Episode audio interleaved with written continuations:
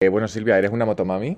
Eh, soy una motomami, me parece una forma muy inesperada de empezar el podcast, pero es que ni que decir tiene que ser una motomami. ¿Eres tú motomami? Eh, Yo soy un motopapi. Vale. Motopapi, motopapi. Estamos delirando, pero vamos a explicar ahora la razón que es que os vais Por a que quedar helados. delirando. Bueno, nosotros precisamente helados no estamos y ahora lo comentaremos, ¿vale? Pero es que os vais a quedar, bueno, muertos. El caso, llegamos ya a la facultad y yo sinceramente pensaba, no sé tú, que iba a ser un día tranquilito. Pues sí, ya una ha quedado un día normal, porque los jueves, como ya tenemos el día cogido para nosotros, Tenemos el día cogido, la clase cogida, o eso pensábamos. Eh, bueno, llegamos. nos hemos dado cuenta de que de muchas cosas no han cambiado. Llegamos a la facultad, vamos a nuestra, mm, a nuestra clase habitual, vaya, a nuestra clase de confianza. ¿Y qué nos encontramos? Que está cerrada. Cerrada con llave. No, pero con llave, en plan, no estoy diciendo cerrada de la puerta. No, no. Cuando descaro, eso nunca llave. ha pasado, nunca nos la han cerrado, hoy por la cara nos la cierran, en Las plan, dos, ¿eh? Dos que solemos, las dos cerradas. cerradas. Yo, claro, digo, esto ya me parece en plan a propósito, en plan, esto con Yo aquí alevosía. estaba sospechando, ¿vale? Y decía, a mí esto me huele raro. Me huele a envidia por parte de la facultad de que eh, estamos siendo exitosos y ellos no.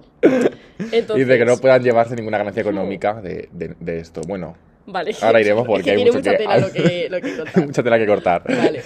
Luego pues subimos a la planta 5 a pues nuestra segunda clase de confianza, que es la mía de la optativa, la que tiene gotera, que es un cuadro de clase, pero que es que no queda otra. Bueno, pero es que ojalá hubiera sido solo gotera. Lo que Ojalá. no sabíamos en ese momento era lo que nos esperaba. Bueno, eh, he tenido yo eh, la, la poca suerte de ser la que ha entrado primero. Total, pues abro la puerta, ¿no? Como se hace cuando vas a entrar a una clase.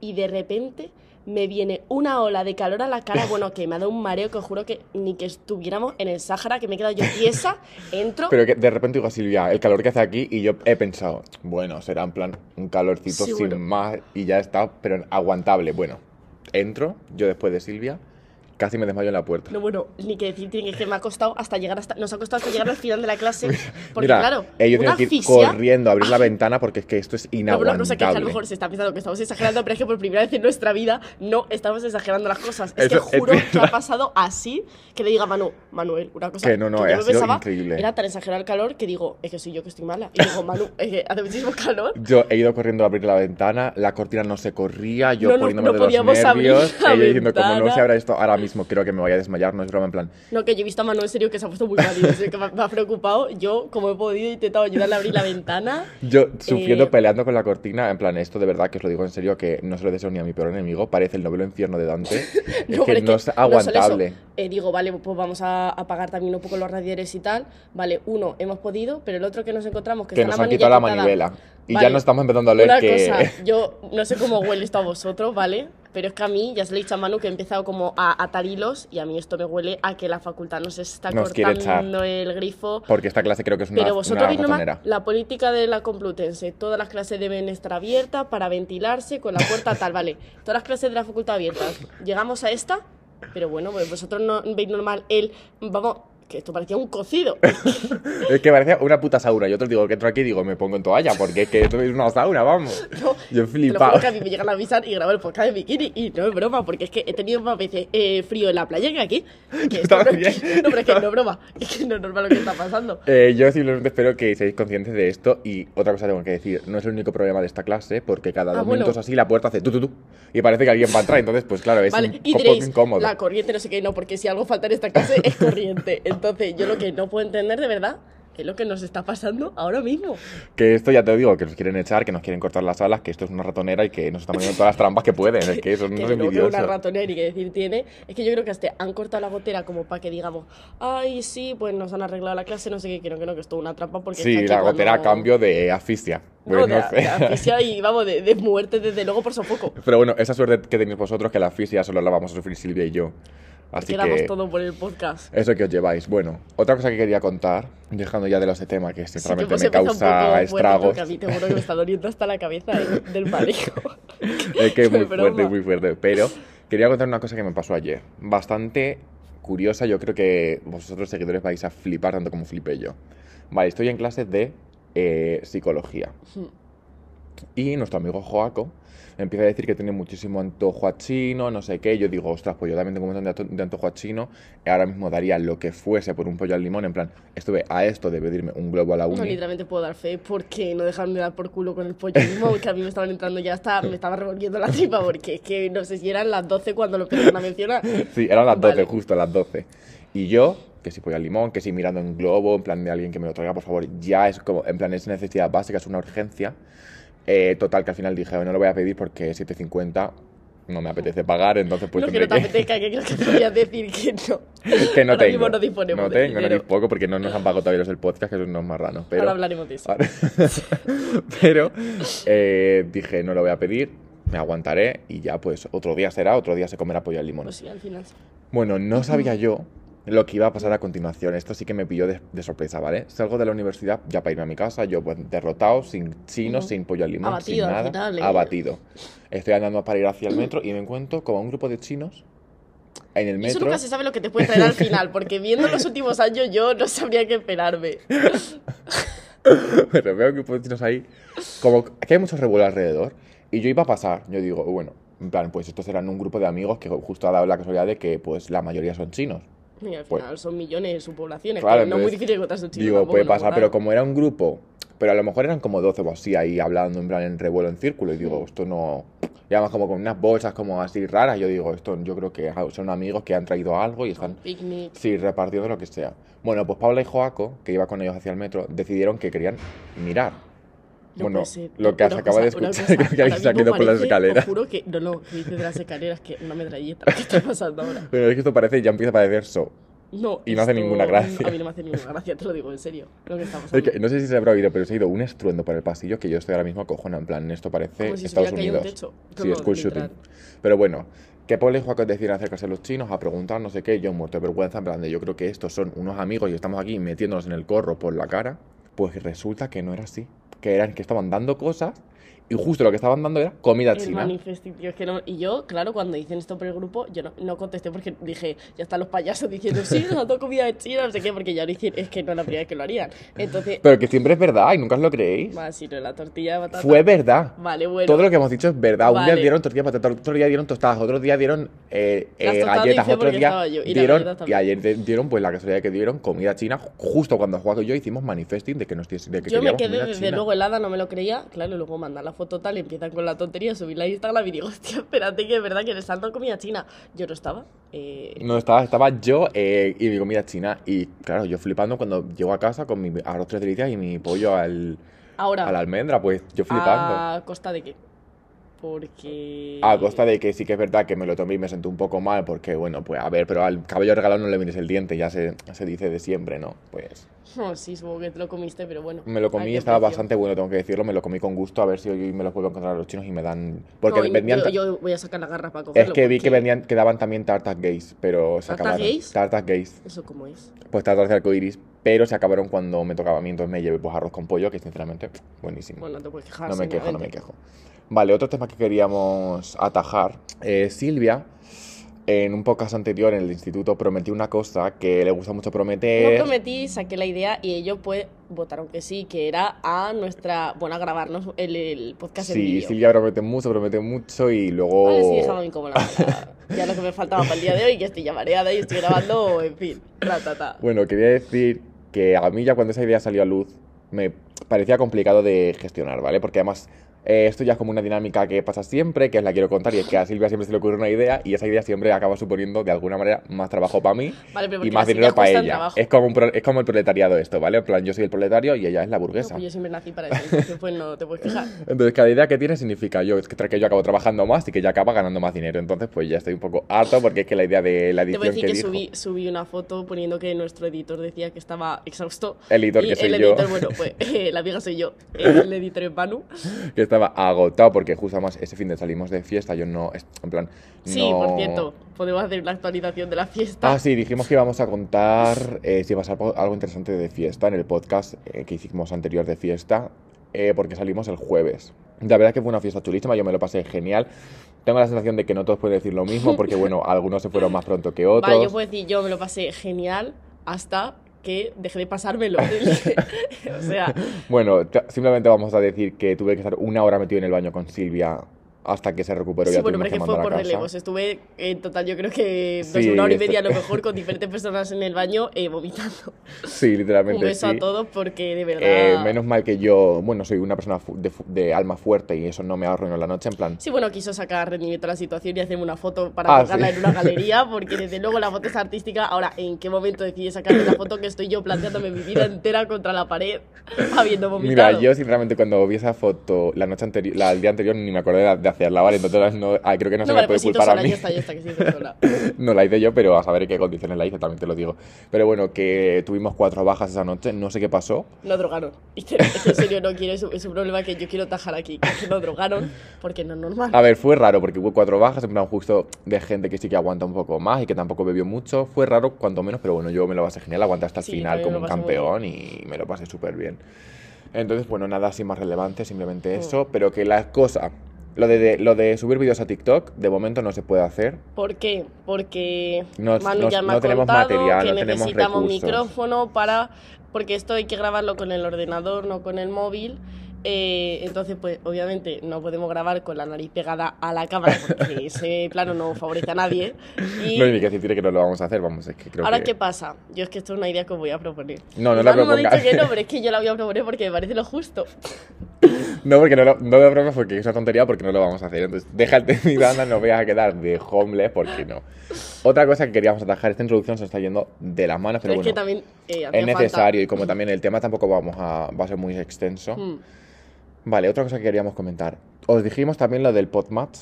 hmm, Que para quien ahora mismo no ubique que es el pod, podmatch, El podmatch. es el, la Es forma una que tenemos de negocio, monetizar una oportunidad de nuestro negocio, podcast, efectivamente. que un chico nos contactó diciendo que le gustaba mucho nuestro podcast, Está que era una en maravilla. colaborar con nosotros, no sé qué. que queríamos que nos quería que como hacer un Tinder pero para podcast. Hmm. Una, bueno, una nueva idea, ¿no? De estas que Sí. pues eso, ver cómo funciona. Una idea así moderna de, de generación Y quería pues Z. a nuevos podcasters, no sé qué. Claro, y que nos iba a poner a hablar con otros podcasters que a ver qué que tal la química, común. tal, claro, a ver cómo sale la cosa. Eh, y nos dijo que nos iba a pagar. Entonces, bueno, pues lo propusimos en el podcast anterior. Mucha gente dijo que le, interesaba la idea, en plan que le mm, Que la le gustó, curiosidad. Entonces, pues nada, hablaremos con el señor este, a ver qué nos dice. Si nos pagan una mierda, pues Ahora pero podemos decir si la cantidad de guita es justa. eh, vamos si es a firmar proporcional a contrato. nuestro talento, Vamos se firmará firmar contrato. Y os Si no, actualizaremos. pues, sí, os actualizaremos. Pero eh, bueno, eh, ya el tema es atajado, que muchos habíais preguntado, que qué pasaba con lo del Podmatch y no sé qué, pues ya está. Pues ya está. Vamos a dejar de lado la introducción y vamos a empezar con el tema porque, porque bueno, aunque es un tema intenso, tampoco nos vamos a enrollar mucho, pero No. necesitamos cierto tiempo. Vale. Sí, porque hay que profundizar y que se entienda bien. Sí, porque es nuestras un ideas y tema mm, complicado, muy filosófico, diría Y yo. muy pantanoso. Muy Sí, ¿te parece A mí me pantanoso? parece pantanoso, sí. Yo Porque creo creo que... que- según a quien le preguntes, eh, puede cambiar totalmente el concepto. Y es algo de lo que quiero hablar, pero bueno. Eh, episodio, episodio 17, fracaso. Yo quería empezar por eh, qué entendemos por el fracaso, porque yo ahora te quiero dar mi opinión sobre el fracaso, pero te voy a preguntar antes a ti qué entiendes tú por este concepto. Vale, me vas a poner el compromiso, ¿no? Mm. De tener que... No, pero lo que sueles hacer tú pues, para que veas lo que es improvisar en el momento, ¿vale? A ver, para mí el fracaso es que tiene muchísimos matices. Yo creo que el fracaso como tal no es que exista. En plan, no hay, no hay nada que sea como un- un fracaso. plan, para mí no existe el fracaso, ¿vale? Mm. Lo que existe es el concepto de que has fracasado, pero realmente no creo que nadie fracase nunca. En plan, simplemente creo que se te, im- se te meten unas ideas en la cabeza que te hacen pensar que tú has fracasado. Vale, yo literalmente iba a decir lo mismo. Yo Ay, creo que es no, que vale, me, me has puesto en el apuro de tener que improvisar y he salido del paso con una elegancia. Mira, hijo, es que te la tenía más pensada. El caso, te yo juro que creo, no. eh, básicamente es un poco lo que dice Manu, yo creo que el fracaso viene un poco impuesto por la sociedad. Entonces, creo que em, las cosas por las que como tú te sientes que has fracasado, si no te lo hubieran impuesto y no te hubieran dicho esto significa o esto es igual a fracaso, tú no lo sentirías como tal. Yo Sí. creo que tampoco puedes fracasar en la vida. Aparte me parece como un concepto muy derrotista, ¿no? Como súper exagerado, el fracaso. Yo creo que a lo mejor pues no sé, lo que puedes haber es pues fallado, haber cometido un error, pero creo que de eso siempre se aprende. El fracaso a mí me parece como una palabra encima súper fea. y que muchas veces es que tampoco es que cometas errores, es que te hacen cometerlos. Porque, por ejemplo, yo creo que el ejemplo más claro que hay de fracaso, por lo menos en plan a nuestras ciudades y tal, lo más claro que hay es, por ejemplo, cuando estás en el instituto y suspendes un examen o no sé qué, que te tienes que has fracasado. Ah, yo no iba a ir a ese ejemplo, pero voy a Pues a mí me ahora. parece como lo más claro. Y tampoco me parece que sea fracaso en plan, o por lo menos no es en plan. Es que yo creo que muchas veces, por ejemplo, tú tienes que hacer un examen de matemáticas Mm. y suspendes y te sientes que has fracasado, pero realmente es que ese, ex- ese examen. ¿Sabes lo que te quiero decir? Te han obligado a hacerlo, tú ni siquiera querías hacerlo eso para empezar. A lo mejor las matemáticas no son lo tuyo, que, que ni siquiera, en plan, tienes por qué estar metiéndote en ese territorio que ni te llama, ni te, ni te aporta nada, ni te interesa, ni se te da bien. Entonces es como que te obligan un poco a veces a fracasar, ¿sabes lo que te quiero decir? Porque si tú ya sabes que no se te da bien, no, no vas a a hacer algo que no se te dé bien. Eh, Entonces, yo creo que muchas veces te obligan a fracasar y también muchas veces em, te imponen cier- ciertos estándares muy elevados que al Y que final... no, al final que no se ajustan a todo el mundo. Es una cosa que no me gustan los estándares, que al final tú no puedes poner un estándar común para todos, porque cada uno tiene unas capacidades, unas habilidades y tal, eh, que es lo que yo creo que muchas veces también lleva como a ese fracaso, ¿sabes? A unas personas sí, otras no. El caso, iba a decir que para mí el ejemplo como más claro, madre mía, la puerta. La fuertecita. Para mí el ejemplo más claro de fracaso es el dejar la carrera, la gente que deja la carrera. En Ah, plan, me parece a mí el ejemplo como, o sea, que a mí no me parece eso un fracaso, ¿vale? Pero me parece No, como no. la primera idea que se me viene en el concepto de fracaso en nuestra edad. Como, al final, mm, tú le dices a tus padres o a tus familiares, eh, oye, pues deja la carrera porque no me gusta lo que sea, ya se te viene como el fracaso, el, joder, pues eh, has perdido un año, lo típico, ¿no? Y Mm. yo creo que es otra cosa como que te han impuesto, es como... Sí, Para empezar, nos han impuesto el- a los 18 años Tener o que 17 elegir. tener que elegir ya, ya no tu vida entera, porque eso, eso también yo no creo que sea así, en plan, lo que eliges, bueno, pues son un No, poco no tus futuros entera, cuatro años y un poco Te van a elegir una cosa una que cosa es muy que al final relevante sí, para uno tu y- futuro y que sí, que te marca mucho. Y para empezar, me parece que ya con eso, o sea, casi como que estás medio destinado al fracaso, porque yo con 18, bueno, tengo la 19, pero con 17 años eh, o 16, que es cuando realmente lo empiezas a pensar, porque ya en bachillerato tienes que más o menos ver por qué, por qué rama vas a tirar, yo creo que ya como con esta idea de hacértelo elegir tan pronto y como tan deprisa sin poderte pensar bien las cosas, que a lo mejor alguien lo tiene claro, pero la mayoría no. Yo creo que ya como co- con, eso te están empujando un poco al, por así decirlo, fracaso, ¿sabes? Encima, que es que ni siquiera es que te metas tú. A lo mejor si tú hubieras tenido dos años más para pensarlo, hubieras elegido la carrera que a lo mejor Hmm. más te gustaba o que se adecuaba más a ti, pero como encima te han presionado y no están respetando tu tiempo, te están como empujando al fracaso. Y luego encima te echan la culpa de ello, cosa que no Sí. Tiene sentido. Es como, Yo no me has dejado tiempo para pensar. Creo que al final siempre se nos eh, orienta hacia el fracaso, en plan, Sí. de una manera o de otra, siempre a la... Pero porque al final yo creo que es general- como que no nos dejan elegir, nos empujan a tomar las decisiones, pero una vez cometemos los errores por culpa de esas decisiones que no son como que a las que nos han empujado ya, ahí se desentienden. Ay, pues es que ha fracasado, como que te estás quitando la carrera. Coño, pues es que me has empujado tú a elegir Al fracaso. Al fracaso. La gente te empuja al fracaso, estoy yo completamente creo de que acuerdo como de ello. una de las conclusiones del podcast, la gente te empuja, La te gente empuja te empuja al fracaso, porque es que realmente yo de verdad que creo que sí, en plan, como sociedad, que luego quiero hablar de la sociedad más en concreto, pero de, Mm. otro te- de otra cosa en plan completamente distinta, pero como sociedad creo que se nos, se nos pone como muchísimos, en plan, entre medias de nuestras cosas fracaso, porque es que si, yo creo que si nos dejasen desde que nacemos, hacer lo que nos diese la gana, en plan, a nuestro propio ritmo, a nuestro, a nuestro propio tiempo, hacer las cosas que más nos interesasen o que se nos diesen bien, no tendríamos ese sentimiento de fracaso que tenemos todo el rato, pero porque es que nos obligan. Porque es al que final te están imponiendo a todo el mundo un mismo modelo. Y a lo mejor ese modelo para algunas personas funciona, pero para la mayoría no, porque es lo que he dicho antes, cada uno tiene sus tiempos y tal. Y eso hace que al final te lleva al fracaso, porque si yo no estoy siguiendo mis tiempos, a lo mejor pues me siento como muy apresurada a hacer una cosa o, o algo que no me gusta. Por ejemplo, los, la- mm, los niños que son más artísticos y tal. Esos niños normalmente sienten una, una sensación de fracaso porque se ven obligados a meterse en matemáticas, en lengua, en cosas que no se le dan bien, porque hay muy pocos eh, institutos en los que el arte sea como el, el este principal, ¿sabes Mm, lo que te digo? Siempre se talentos. prioriza, siempre se prioriza eh, pues la lengua, las matemáticas y tal, cosa que también me parece fatal. Eso o se te da bien o te sientes fracasado toda la vida. Yo tengo un montón de amigos que, por ejemplo, las matemáticas se le da mal o asignaturas que así consideraríamos como principales y se han sentido mal toda la vida. Como, joder, pues que eh, Sí, es que me siento como tonto el plan, el estar todo el rato, pues, suspendiendo todo el rato matemáticas y tal. Pero luego a lo mejor son buenísimos en, en plástica. Pero eso no se, como no se valora igual, has fracasado. ¿Sabes? Estás como fracasando en, en el colegio y a mí no me parece así. O que tampoco todo el mundo tiene, en plan, que, en plan, hay gente que se le da fatal todo lo que tiene que estar relacionado con el, con, el, con el colegio, con el instituto, en plan, no se les da bien ninguna asignatura, pero porque tienen otro tipo de inteligencia. En plan, yo, por ejemplo, conozco personas que se les daba fatal el instituto, pero tenían una inteligencia, por ejemplo, yo qué sé, de, o sea, tenían una mm, inteligencia empática súper desarrollada y súper fuerte, y en plan, se les daba súper bien ayudar a los demás, y sabes, en plan, es como que muchas veces.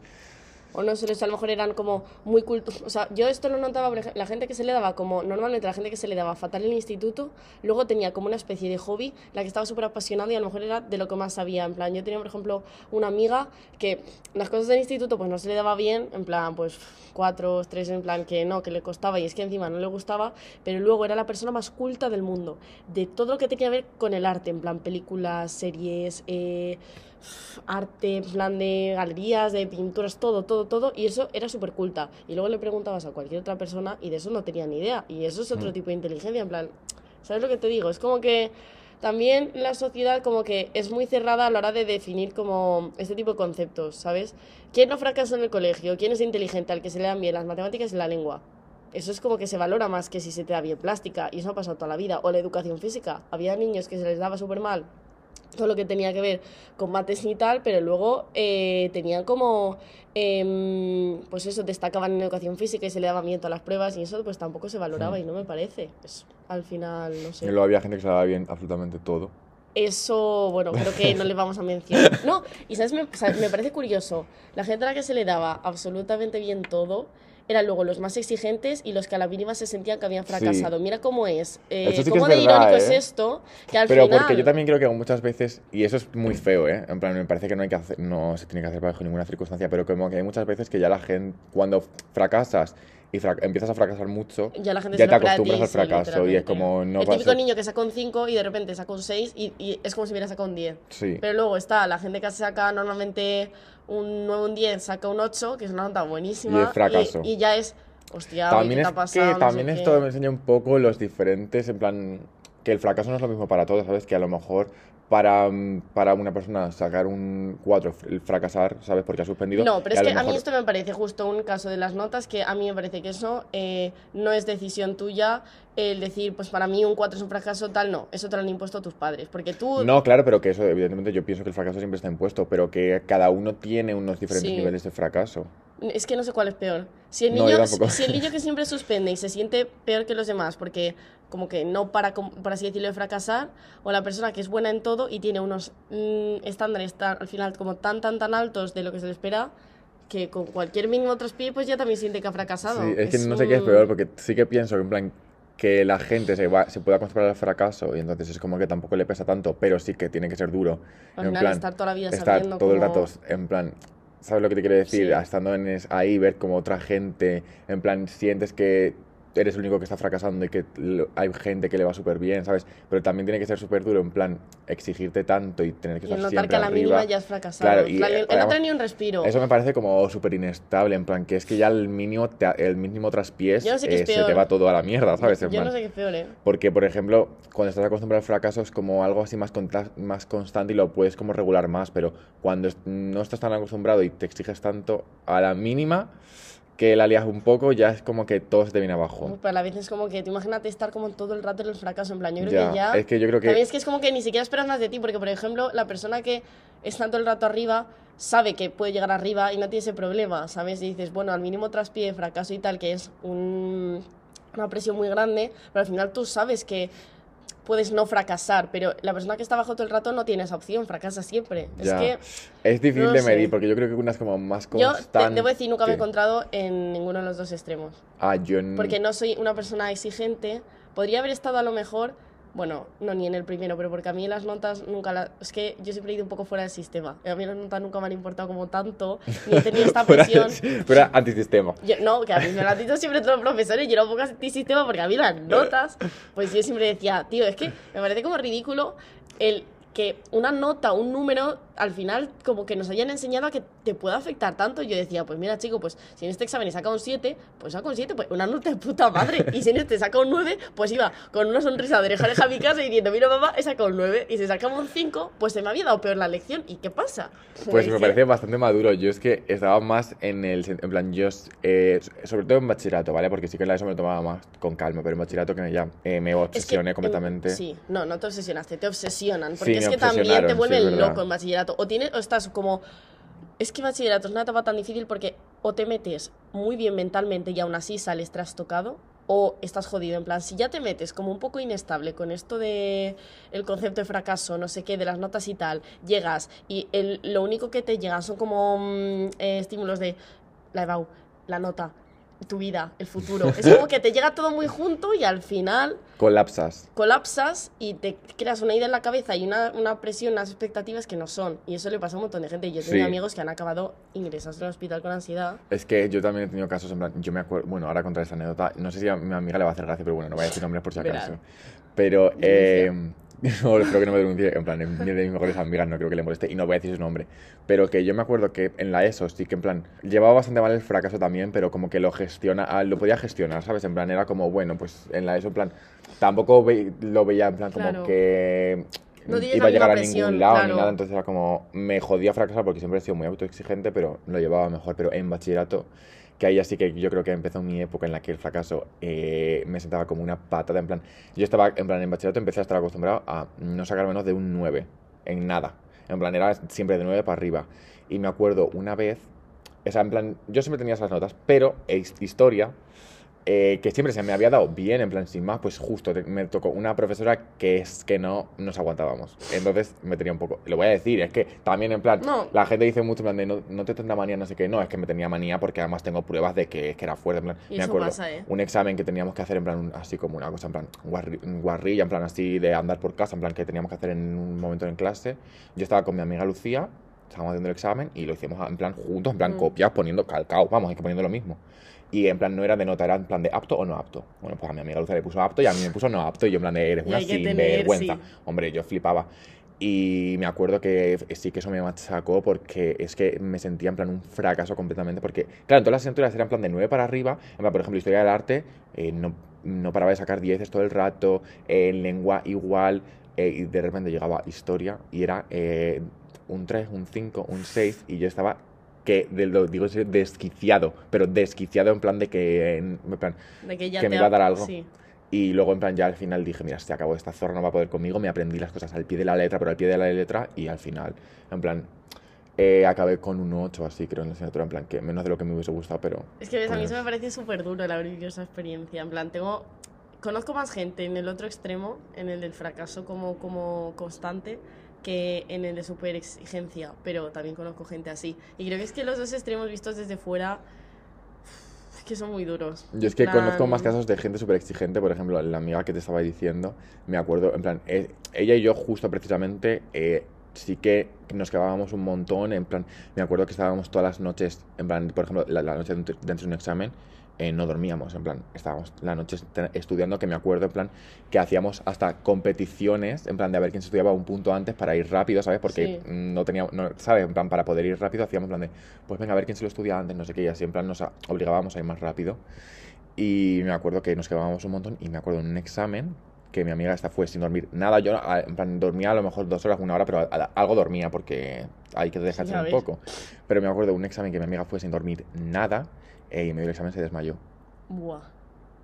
muy fuerte, muy fuerte. Es que ¿Ves? Pero es que nos llevan a unos extremos que dices, vale, directamente no te están llevando, te estás llevando tú, pero es que al final la presión esta es que te la están metiendo ellos. Sí, porque yo creo que ni yo ni mi amigo hemos llegado a esos extremos si no nos hubiesen todo el rato presionado hacia esos límites, en plan, el límite de tener que ser de tener que el ser tener el que llevar tu cuerpo hasta nada. es que al final es que te afecta a tu propia o sea a mí me parece súper fuerte eh, el punto de que esta presión al final impuesta te llega a afectar a tu propia salud física y mental ambas porque te mm. lo estoy diciendo que tengo gente que ha salido cucu de bachillerato con muchos issues de yo esto no lo vuelvo a pasar en mi vida. En plan, lo que he pasado ahí, y es que que se hable del bachillerato como una guerra, da que pensar. Es que da que pensar. Y, y es que tan Está- normal, es que está como súper normalizado. Es como, ¿qué era tu bachillerato? Una pesadilla porque me pasó. Y jiji, jaja, yo pasé lo mismo, no sé qué. Y es como, a ver, es que gracia tiene poca. Es que no tiene ninguna gracia. Es que no tiene ninguna gracia. Y te, te empujan al fracaso constante. Y el miedo a fracasar te lleva a unos límites que en serio es muy fuerte. Y yo me acuerdo que cuando vi en plan a mi amiga desmayarse en medio del examen y que se tuvieran que sacar del examen Sí, que fue desmayada. un punto de inflexión. eh, fue un punto dije, esto es- no es normal. En plan, yo ya ahí sí que dije, y lo que estamos viviendo no es ni medio No, normal. no, no. Es que no es normal. el nivel también de como competitivi- competitividad que se llega a veces.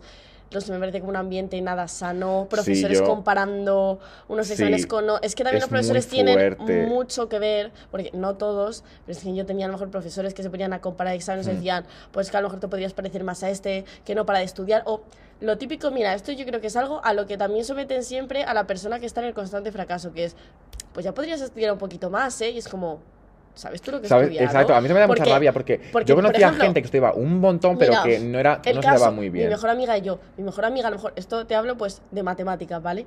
Yo matemáticas, la verdad es que mm, me ponía a lo mejor dos días de antes y estaba Sí, eso como todo, yo creo. nada, una orilla a lo mejor haciendo ejercicios y ya está. Y mi amiga, bueno, eh, hojas y hojas y hojas y hojas de Sí. ejercicios que yo iba a su casa porque a veces pues estudiábamos juntas porque a mí me gusta un buen cotorreo, lo que todo el mundo sabe, pero tacos de hojas, ¿vale? De ejercicios escritos y repetidos y tenía profesora particular y le echaba horas, horas y horas, llegaba el examen, y a lo mejor pues yo tenía un 8 y, o dependía, pero vamos, pero un 8 y ella tenía un 3 y entonces llegaba la profesora, cogía su examen y decía ya, pues ya podrías estudiar un poco más, ¿no? No sé qué, es que mm, luego nos quejamos, pero estudiamos muy poquito. Y era como, tío, a mí me daba impotencia porque ya no le decía nada. Pero a mí me daba impotencia decir, ¿tú qué coño sabes lo que ha estudiado Sí. la persona? Porque es que encima yo creo que con esos comentarios estás derrumbando más a la persona. Es como, encima que eh, he, he puesto mi cuerpo y alma en esto, que me he esforzado un montón, que tengo que soportar el después de haber hecho todo esto, suspender tus comentarios de mierda. Pero es, Es que, que- es en serio, y eso, eh, yo también tengo un caso que a mí me impactaba un montón porque yo lo veía y flipaba porque yo, tú ya me conoces y sabes que yo nunca he sido ni soy de memorizar. En Mm. plan, yo soy de improvisar 100%, en plan porque considero que mi punto fuerte es una la, la labia, entonces pues tengo que aprovecharlo y no voy a memorizar porque si se me da bien improvisar Sí. y de ponerme ahí a, ¿sabes? A irme por las ramas y a, a tirar del hilo, pues lo voy a hacer. Entonces yo siempre iba a los exámenes en plan, sabiéndome en plan cu- cuatro cositas y, Y rellenando los espacios en blanco. Pero me acuerdo de un chico que eh, era, tenía un coco increíble para leer, yo flipaba, porque me acuerdo en plan siempre, por ejemplo, antes de los exámenes, que le preguntabas algo, te lo leía tal cual, en plan, de, que de, los- en plan, de memoria, te lo, te lo decía tal cual, estaban los apuntes, pero te digo en serio que es que no, se le, no le faltaba ni una coma. Y yo, claro, yo flipaba, digo, a mí esto me parece una idea de bola, en plan, yo no sería incapaz de estudiar, de memorizarme eh, ocho temas de historias que yo te digo que se me ponían los pelos de punta, ¿vale? Pues por alguna razón, antes del examen te lo decía genial, Y luego, y luego en el examen, no. Y entonces, como que no llegaba a sacar tampoco tan buenas notas porque, pues no sé por qué, pero luego en el examen no, no, no se apañaba.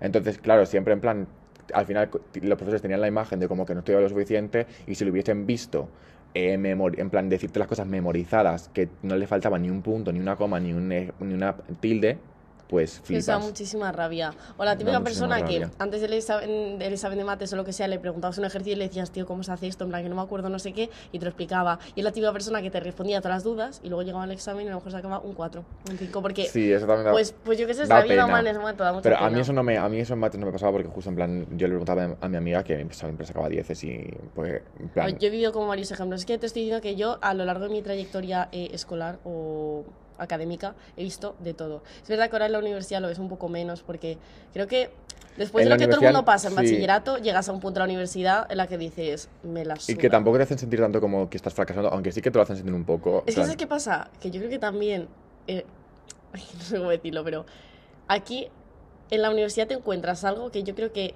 no está en el resto de etapas académicas, que es como, no un fracaso generalizado, pero una sensación de indiferencia generalizada. Sí, en yo plan, yo lo que noto es como que aquí ya, es que hasta los lo ves hasta los profesores, es como, aquí ya te da igual, mucha gente está en la carrera También- porque no sabía tampoco ni dónde meterse Sí, y está haciendo esto porque... También creo que eso depende mucho de la carrera, en plan, nues- nuestra carrera en la que hacemos tú y yo, eh, el fracaso generalizado es más que evidente porque es una carrera que al final dices, bueno, es que esto es en plan, como sabes que lo que te quiero decir, Sí. eh, ya estoy preparado para el fracaso porque cuando salga sé que no tampoco voy a tener eh, la, la mayor de oportunidades, ¿sabes? Pero luego, por ejemplo, hay otras carreras como ingeniería o Sí, o derecho, medicina, cosas así, sí, o medicina, que sí que ahí eh, sigue siendo un ambiente que a mí no me gustaría para Yo nada tener que vivir ¿eh? otra vez, en plan, yo ya tuve suficiente con bachillerato que eh, había gente súper competitiva y siempre en plan, Mm. era además también la competición te hace sen- sentirte muchísimas veces como que estás fracasando porque es como, si esta lo está haciendo en plan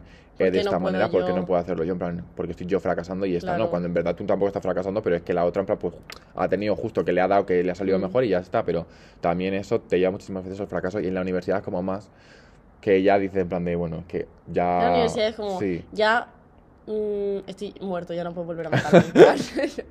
Dispárame porque es que ya estoy muerto. No, literalmente es que sí. Bueno, quería abrir yo otro melón, ya vamos a dejarlo académico, Sí. porque sí que me parece que es un ejemplo muy claro del fracaso, pero creo que el fracaso viene también por otras tantas partes que me gusta muchísimo comentar, que a ver tú qué opinas, ¿vale? Vale. Quiero saber tu opinión. Sí. Creo, yo lo que opino es que como, en plan, como sociedad estamos destinados a estar toda la vida sintiendo que hemos fracasado, en plan, aunque dejemos lo académico, aunque no tengamos trabajo, en plan, aunque vivamos, aunque seamos millonarios y vivamos del cuento, vamos a seguir pensando que hemos fracasado. Aunque hayamos llegado a lo más alto, vamos a seguir pensando que hemos fracasado. Y porque es imposible no sentir que has fracasado cuando, por ejemplo, abres redes sociales y ves a gente eh, teniendo la mejor de las vidas, teniendo el mejor de los cuerpos, que es como, vale, soy un- literalmente un fracaso. Es que es yo creo que el fracaso es algo con lo que vamos a vivir por toda nuestra vida. Me alegra que digas esto porque es algo que llevo pensando muchísimo tiempo y llevo trabajando un montón para salir de este sistema una vez más. Pero es que no, una no, no te rías porque luego,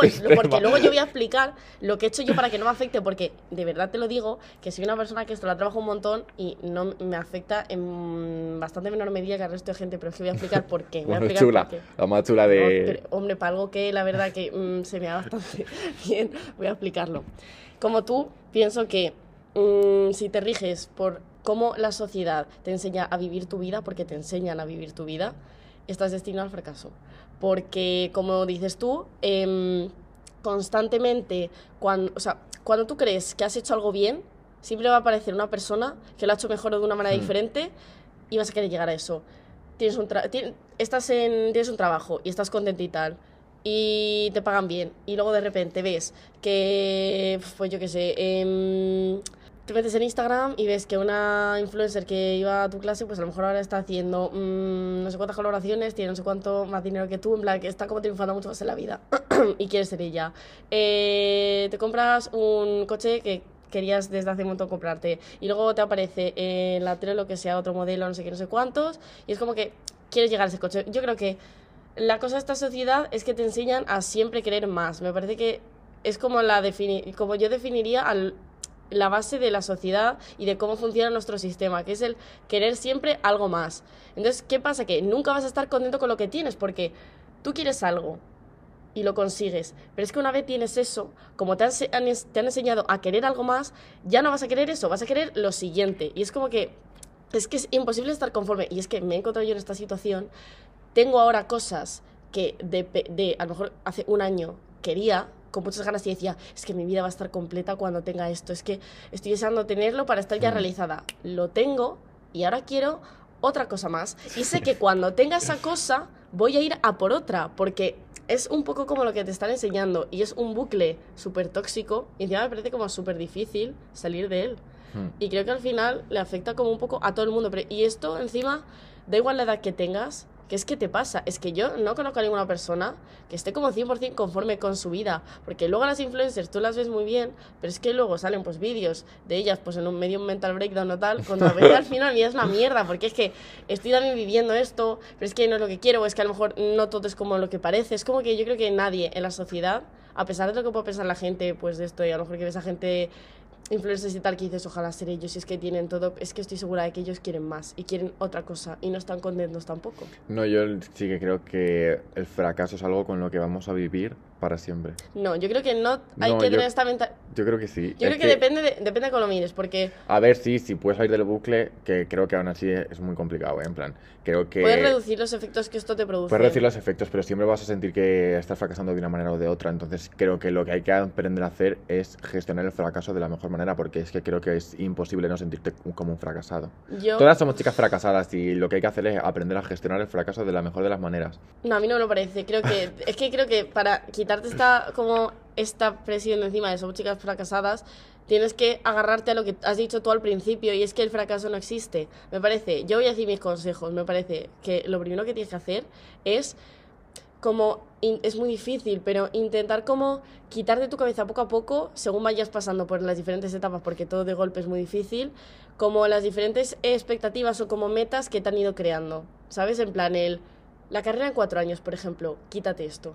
Si necesitas seis años para sacarte la carrera, porque no estás en un buen momento mentalmente, o porque simplemente no te sale de los cojones hacértela en cuatro años, porque pues a lo mejor prefieres dedicar el tiempo que le dedicas a la carrera, pues prefieres como eh, esparcirlo y dedicarte más tiempo a ti entre medias, pues lo haces. En plan, te quitas como estas pequeñas imposiciones de la sociedad, o pues nada más acabar la carrera, tengo que hacer un máster, tengo que encontrar trabajo. Pues si te apetece eh, hacerte un voluntariado en África en ese tiempo, pues te lo haces. Porque te apetece a ti, porque es tu vida. En plan, lo que me parece es como que tienes que intentar eh, retomar como ese control tuyo de, algo que te pertenece, que es tu vida y tu manera de vivirla. Y intentar alejarte de lo que te impone la sociedad. Y a mí me parece que esa es la forma de no solo evitar el fracaso, sino eh, hacer que deje de existir. Porque no va a existir el fracaso cuando tú tomes control de las cosas que quieres hacer, ¿sabes? No te puedes sentir fracasado por algo que tú has querido. Vas a sentir, pues bueno, que a lo mejor te ha salido mal, tal, pero no un fracaso como tal. Sí, pero yo creo que eso es una visión súper utópica y al final, aunque el fracaso nos lo hayan creado,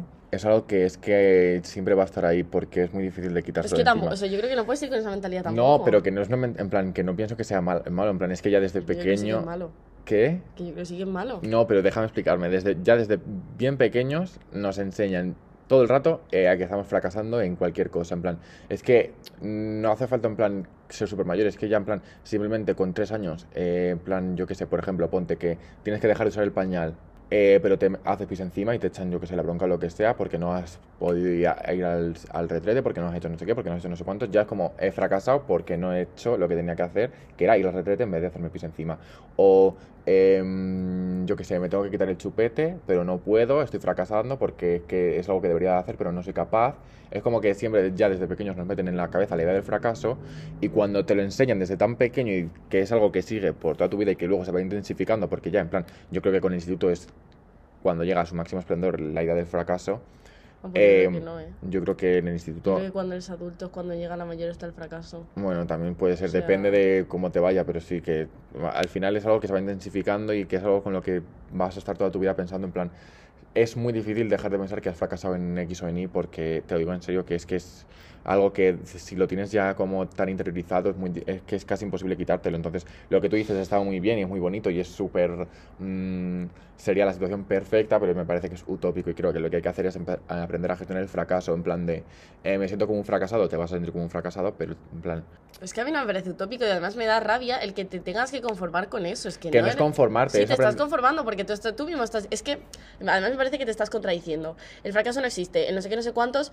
Es que No, soy un pero no es- fracasado y es que tengo que convivir mi vida O con sea, el, o sea, tengo no que me vivir refiero, no, con que el fracaso. No, me- no creo que no me has entendido cuando digo que no existe. En plan, digo que no existe porque es algo que tú no tendrías si no te lo hubiesen impuesto, pero en y el ahí momento en la el que te lo la que te sí puedes que quitar el concepto. No, porque. No, pero no es muy complicado hacerlo, ¿eh? En plan, que lo puedes Yo, hacer. mira, no creo que sea tan complicado, sinceramente. no, porque, no, te lo juro. Yo creo, vale, a lo mejor en todos los aspectos de tu vida, y a lo mejor de golpe, tú es que a lo mejor te estás pensando como quitarte esto de golpe, el concepto del fracaso de golpe, y eso es muy difícil me parece prácticamente imposible. Pero yo te estoy diciendo. A ver, a lo mejor sí, a lo mejor cuando ti- tienes ya 60 años, pues a Pero lo que no mejor sí 60 años, maricón, porque yo ahora mismo no tengo ninguna presión por la carrera. Y te lo digo así. No, y ya me puedes decir, padre, lo que sea, que pero, te juro pero por Silvia, mi vida. en otros aspectos de tu vida te sientes que has fracasado. Eh, en aspectos concretos sí, pero quiero, claro, espérate, mm, si ahora eh, lo que esperas es que te lo estoy diciendo que en un segundo me quites, estos son años de No, pero por eso te digo que... es muy complicado, porque además hay tantas cosas en las que se puede fracasar. Pero o tienes sea, que intentar reducirte fracasar- la carga, porque no es lo mismo ir una mochila, eh, con una mochila con eh, la carga de que has fracasado pues en todos los aspectos de Claro, tu vida, no, que si en has eso yo fracasado estoy de- dos. en eso yo Pues estoy de acuerdo. como, eh, reducirlo, Yo intenta estoy salir de un poco del acuerdo, reducirlo siempre es bien y, por ejemplo, quitarle peso a tus notas, no sé qué, pero al final el fracaso es algo con lo que vas a convivir, porque si no sientes que has fracasado por las notas, vas a sentir que has fracasado porque no eres lo suficientemente guapo, o vas a sentir que has fracasado porque no tienes pareja antes de los 20, o vas a sentir que has fracasado por X o por Y, pero el fracaso siempre va a estar ahí. Quieras que no, el fracaso siempre va a estar ahí. Y cuando pases en plan de una etapa que ya hayas superado ese fracaso, te va a aparecer otro fracaso porque eh, no has en plan porque tienes ganas No, menos porque dinero siempre que tus quieren más amigos. y porque ah, es que eso se Porque aplica a todas las eh, cosas de la vida. todos tus pero amigos se están casando y tú sigues soltero porque X o por Y vas a estar siempre sintiéndote que y estás eso es fracasando mejor en que algo. intentes trabajar en eso porque es lo que te Pero por mucho que trabajes, el fracaso siempre va a aparecer para volverte a golpear. Entonces, la- lo que hay que hacer es aprender a gestionarlo. Y cuando te, golpea el fracaso, porque es algo que va a llegar, no es algo que te vayas a poder quitar, como dices tú, cuando te llega, eh, tener las herramientas para que no te hunda y decir en plan de, vale, en plan me siento como un fracasado, pero saber que realmente... eh, Vale, dime, di- dime cómo gestionas el fracaso y ahora te voy a decir otra cosa. La manera de gestionar el fracaso, Sí. pues creo que es ser consciente de que em, al final, es que mm, no sabría decirte Claro, bien, que pero... de que al final no hay fracaso. No, no quiero de decir que eso. no has fracasado no, no, porque. no iba a decir eso. Iba a decir Ah. que al final eh, todos estamos fracasando, pero porque a todos nos hacen fracasar, pero que no es tu culpa sentirte así. En plan, que mm, te quiere decir. Es que tampoco sé Vale, ¿y por qué no es solo enfocas? Es que yo creo que es lo mismo que te estoy diciendo yo, solo que lo Pero estamos poniendo en diferentes líneas del tiempo. Por- tú te estás poniendo como. Tú, o sea, tú estás enfoca estamos enfocando la gestión del fracaso de manera diferente. Tú la estás orientando a una vez el fracaso ha ocurrido y yo te lo estoy diciendo antes de que el, el posible fracaso Claro, ocurra. pero es que me parece que Pero es que estamos diciendo lo mismo. fracaso- no, pero estamos diciendo lo mismo. No es, estamos diciendo lo mismo porque tú estás intentando como prevenir sentirte como un fracaso y eso es imposible porque si no te vas a sentir como que has fracasado. Entonces, No, porque si tú aplicas eso mismo que estás diciendo tú a antes del fracaso, Es antes de que ocurra, Te aseguro que no es porque dices, mira, eh, tú al final lo que estás haciendo, una vez has fracasado, como las herramientas que estás poniendo tú, es como quitarte un poco el peso y decir, mira, nos han impuesto tal, nos han no sé te qué, no sé aseguro que cuántos", por muy claro es que, tengas las cosas y por muy claro que tengas que el fracaso es algo impuesto, cuando te llega algo, en plan, por ejemplo, una ruptura o que alguien te rechaza o No, eh, pero es que también. te despiden. No, no, un momento, es que tampoco podemos aquí eh, como em, ignorar lo inevitable. En plan, obviamente, en una, en una ruptura o cuando te despiden del trabajo, no es que te vayas a sentir como un fracasado, pero Sí, te vas a sentir se- como un Vale, pero te fracasado. vas a sentir mal. Pero es que eso. Como un fracasado, te lo digo yo, te vas a sentir como un fracasado bueno, y pues es si nos hablas desde tu experiencia en la que te sientes fracasado con todos los aspectos de tu vida, mano. Si Pues quieres sí, contarnos tus pues sí, experiencias personales, porque estoy notando ya que el podcast se está volviendo un poco personal. Entonces. Pues que no me da miedo reconocerlo, me siento en muchísimas cosas un fracasado y no me parece que, que Pero sea es que algo yo creo que estás como mostrando, o sea, estás, estás como em, Pero porque- desde una perspectiva como muy negativa. Pero no me parece negativo, es A que mí no me parece negativo. negativa. Me- yo me siento fracasado en muchas cosas. De, Nos en vamos a pegar en directo. sí, que no vamos ya. No, pero también está bien tener una dualidad de opiniones porque al final es lo Sí, interesante. pero tampoco ¿no? me parece Yo que también dejes, entiendo, no, pero tampoco me parece que de dejes la miedo utópica porque no me parece utópica. No, me parece espera. que tú no sabes llegar a ella y me parece que te sientes también un No. fracasado por no poder llegar a esto. No, y me yo entiendo tu punto de a vista, pero aún así me, me sigo pensando que es utópica y, me- no me parece que sea cosa mía. ¿sabes qué pasa? Que tampoco puedes... Me parece que nadie puede llegar al punto en el que tú dices de en pero plan espera, porque prevenir el hablas fracaso. como con, la con esta eh, universalidad, en plan como... Porque simplemente ¿Sabes qué pasa? Que lo no, pienso, no, porque lo tienes es- tú, yo creo que tienes tú interiorizado el fracaso y es que no ves como otra vía. Esto si quieres lo hablamos tú y yo más adelante, pero es que te lo estoy diciendo en serio, pero porque No, yo no, he no- ayudado a amigos y he hecho que se sientan como mucho mejor Pero en cuanto es a este no necesito tu ayuda porque sé perfectamente No sé, está claro que no necesita ninguna ayuda. viendo, ¿eh? Necesito tu ayuda porque sé perfectamente que es muy complicado llegar a prevenir el fracaso. Entonces, yo de verdad pienso que la mejor manera de gestionarlo es, una vez que sientes que has fracasado, tener las herramientas para no hundirte. Y es lo que hago yo, en plan, yo siento que he fracasado en muchos aspectos de mi vida, pero soy consciente de que el fracaso es algo que no vendría por mí mismo, es en plan, es algo que me han impuesto y que es un sentimiento que está ahí, que me siento como un fracasado, pero que no es mi culpa, ni hubiese fracasado si hubiese hecho las cosas de otra manera que no me hubiesen obligado a hacer. Vale, pues yo creo que es muy- yo creo que es mejor quitarte como esa carga y esas culpas de antes, intentar hacerlo poco a poco, no todo de golpe, cuando luego a los 40 te empiezas a plantear todos los fracasos de tu vida. Pues para eso, a los 20 Pero por eso, y dices por eso mismo es tal, importante tal. aprender a gestionar los fracasos, porque cuando, en plan, fracasas en Es algo. que ya das por hecho que, que vas a fracasar, pero es que el fracaso no existe. Y si te quitas el concepto antes, no puedes fracasar. No, no te estás dando cuenta. Pero es que plan. sí existe el fracaso. En plan, es que, Es que no me estoy contradiciendo. Lo que, es que ahora qu- quiero decir esto porque creo que no se me ha entendido, no me has entendido bien tú por lo menos y no sé si mis No, yo oy- creo que a lo mejor no te has explicado bien. no sé si mis oyentes me están entendiendo. El fracaso no existe en cuanto a que es algo que no está innato en cada uno. En plan, es algo que te enseñan. Pero el fracaso, en el momento en el que te enseñan y alguien te lo crea, existe. En plan, no puedes No, decir que porque no el hecho de que te lo tengan que crear hace que no exista. En plan, o sea, existe de una manera irreal. En plan, te lo A han ver, eso impuesto. es, eso es como una cosa súper filo, ya es como muy filosófico todo, en plan... Pues como quieras ver tú la vida. Y se la quiero ver así. No, Es que- Pues claro, eh, existe o no existe, pues bueno, desde tu punto de vista, tú si consideras que no viene innato en el ser humano, no existe, yo creo, Yo creo que lo que no es innato en el ser humano no existe. Pues es que entonces hay muchas cosas que no existirían. Efectivamente. Bueno, pues, pues yo opino que no, ex- no existe de forma innata, pero que en el momento en el que alguien te lo crea, el fracaso existe. Y además me parece que es una de las cosas que más se arraigan las personas. El fracaso me parece que es de las cosas creadas que más se arraiga y que más... En plan, es algo que es que yo de verdad pienso que nunca te va a dejar. Vale. A ver, en plan, puedo entender tu perspectiva y puedo también entender que depende mucho de la personalidad que tengas y de la manera que tengas de llevar las cosas o las herramientas que tengas para gestionar, pues, no sé, ciertas cosas en tu vida. En plan, entiendo que a lo mejor. Y tam- también depende de las situaciones. O sea, entiendo que sí. No estoy hablando en un caso en concreto, pero entiendo que, por ejemplo, si toda tu vida ha sido un fracaso, luego em, te sea como muy difícil concebir un futuro sin fracaso o sin ese sentimiento. Pero creo que aún así tienes que intentarlo. O sea, yo me considero una persona, la verdad, es que yo ahora mismo no te diría como tal que he fracasado en nada en mi vida. En plan, me he sentido mal por de todas ciertas maneras, de cosas, todas maneras pero no tú eres tal una, no utopía en ti misma. Tú eres una, literalmente eres la definición de, de utopía porque para No ti, es utopía, pero porque para mí... para ti todo es perfecto, todo es solucionable, todo tiene una respuesta, todo es súper gestionable y... No, pero tampoco lo pienses así, pero porque, o sea, no, eh, las cosas no son así. Lo que pasa es que yo no soy tan derrotista. Pero que es que mi punto de vista no es derrotista y por eso lo quiero explicar. Quiero explicar, lo que quería decir es que no pasa nada por sentir que has fracasado. Obviamente que no pasa nada. Pues ya está, déjame explicarme porque es lo que quiero decir, que no pasa nada si sientes que has fracasado y que seguramente lo vas a seguir sintiendo a lo largo de tu vida en un montón de ocasiones. Lo que es importante es que aprendas a gestionar el fracaso y que, y que sepas que, punto número uno, no estás sola, en plan que muchísima más gente como tú sintiéndose como un fracasado, que no es algo que te, que te venga en plan que sea tu culpa, en plan, que es algo a lo que te han empujado, en plan, ya sea por eh, que tus padres te han llevado a sentirte que eres un fracasado, que todos los hombres de tu vida te han hecho pensar que eres un fracaso, X o Y, siempre hay algo que te va a hacer sentirte que eres un fracaso, pero que no eres un fracaso de verdad, porque es que ni siquiera, si alguien no te hubiese llevado a ese extremo, tú no, ni siquiera pensarías en el fracaso. Entonces, mi punto de vista no me parece que sea derrotista, me parece que es en plan que simplemente hay que aprender a gestionarlo y que es algo en plan O sea, yo que digo derrotista, a- pero porque me parece que tu punto de vista parte de la base del fracaso y de la aceptación del fracaso. Y el Sí, mío creo que- parte un poco. Pero no es aceptación, es en plan Vale, pero ahora me voy a explicar yo, en plan, yo tampoco quiero hacer sentir como mal a nadie diciendo, pues que no, no te puedes sentir fracasado porque no existe, en plan, tampoco es eso, porque yo misma hay veces que me siento también, o sea, Es que, tu no- punto no de vista daba un poco vibes de, en plan de que te tienes que querer a ti mismo. No, en plan, que querer- tampoco, me, tampoco me parece que lo pintes así, porque no, no, no, te, lo- te lo digo en serio, en plan, tampoco me parece que lo pintes así, porque, o sea, en plan, no es eso lo que estoy Sí, intentando. estabas diciendo, no hay que sentirse fracasado porque es algo que te imponen, en plan...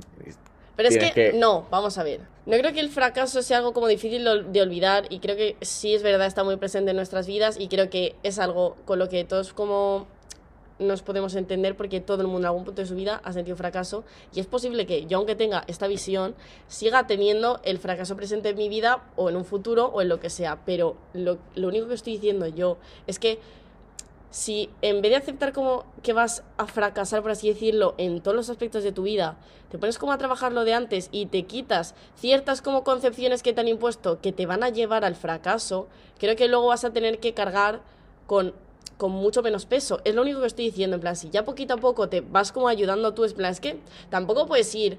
O sea, a mí lo que no me parece es ir ya con la mentalidad de, pues que el fracaso existe y yo voy a fracasar en todos los aspectos de mi vida, en No, no sé pero es que esa no es la mentalidad. La mentalidad es que cuando te venga el fracaso, que tú no, en plan, no tienes que estar en plan predispuesto a fracasar, pero cuando Tú has te dicho, llegue... no, pero tú ya has dado a entender en plan que vas a fracasar al final en todos los aspectos de tu vida porque... pero porque vas a pero eso es un hecho, pero no tienes que estar predispuesto a fracaso. En plan, lo, que- lo que tienes que intentar es no sentirte así, pero evidentemente que vas a fracasar, vas a fracasar en, en a lo largo de tu vida en múltiples aspectos y eso es inevitable.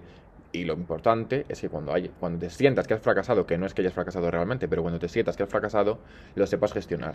Y creo que Yo creo que se necesita es un lo- punto medio entre tu visión y la mía, porque sigo pensando que a lo mejor la tuya es muy extrema y a lo mejor a la mía cuesta Es muy utop- es acceder. muy utópica, Deja Silvia, o sea, a es mí no me parece utópica. pero me Es parece muy utópica porque en el a momento que hay punto. gente, se nota cuando una persona está librada como de ciertas cargas de la sociedad y es que se la nota en como la paz que tiene dentro y el cómo vive las cosas. Has hablado tú como mm, principal este del fracaso, de las notas y tal. Yo en fracaso, o sea, en bachillerato, suspendí alguna vez, verdad que no mucha, pero suspendí alguna vez, o a veces no sacaba, mm, pues, eh, la mejor nota, pero es que no me sentía fracasar en ningún momento porque por me lo estaba pasando súper bien, estaba disfrutando de mi salud mental y estaba como viviendo mi mejor vida. Y es que no me sentía fracasada y a lo mejor una persona en mi situación, con las notas que estaba sacando, una persona perfeccionista, vamos a llamarlo, se hubiera sentido fracasada. Pero es que yo no me sentía fracasada en absoluto. Y eso no es utópico, porque es que yo lo hice, en plan, Pero ya te estoy diciendo que tu manera de gestionar las cosas no es ni... A mí me parece que se puede alcanzar, lo que pasa es que tienes que trabajar mucho en ello. Y somos muy conformistas y no nos gusta trabajar. eh, No, no es que no nos gusta trabajar, es que a lo mejor hay gente que tampoco tiene el tiempo ni la energía para trabajar en Pues ello. es que yo creo que a lo mejor el tiempo y la energía deberías eh, dedicarla a ti mismo antes que a otros gilipolletes. Pero es porque que a lo nos mejor ya, mucho... pero es que a lo mejor hay gente que ya está dedicándose a sí mismo, pero no tiene tanta energía como para intentar, en plan, ya tiene suficiente con lo que tiene como para que encima tener que o sea, dedicar más también energía a gestionar yo eso también lo puedo entender, pero es que a lo mejor si te ves como tan sobrecargado hasta el punto que ni siquiera te puedes dedicar la energía que necesitas, creo que a lo mejor te tienes que plantear alguna No, cosa. pero es que la energía que necesitas para gestionar el fracaso de la manera que tú dices es muchísima y hay gente que no lo puede sobrellevar.